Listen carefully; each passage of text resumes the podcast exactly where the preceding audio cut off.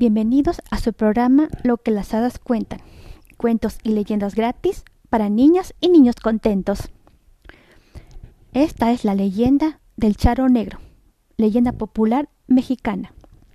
La historia del Charo Negro. El Charo Negro nació en una familia muy humilde, algo que nunca aceptó y aunque siempre tenía las manos llenas de tierra por su trabajo, nunca logró las riquezas que tanto deseaba.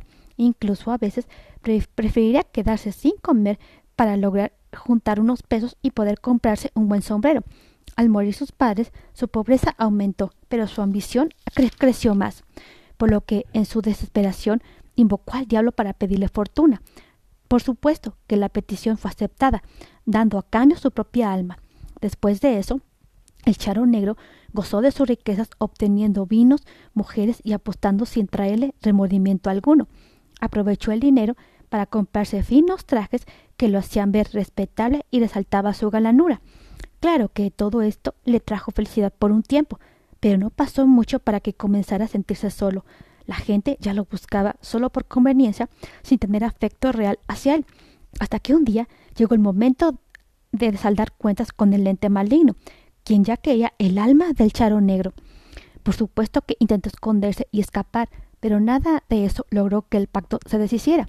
Con su actitud solo consiguió enojar al ser maligno que lo perseguía. Tanto fue su enojo que convirtió al charo negro en el cobrador de sus deudas. Fue desde entonces que se le, que se le comenzó a ver deambular muy flaco y montado a su caballo, quien también fue condenado por la lealtad que le tenía al charo negro.